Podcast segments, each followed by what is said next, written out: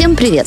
Совсем скоро здесь появится первый подкаст портала «Культура Урала РФ». К Международному дню театра мы подготовили шесть историй о тех, кто ему служит, и узнали, как актеры чувствуют, слышат и видят театр.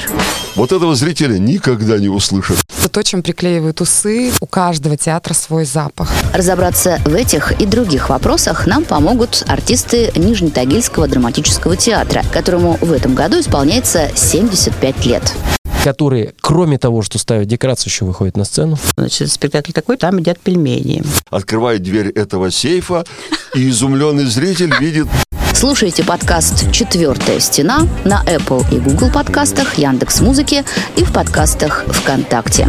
Премьера первого эпизода уже 27 марта в Международный день театра. А любите ли вы театр так, как любим его мы?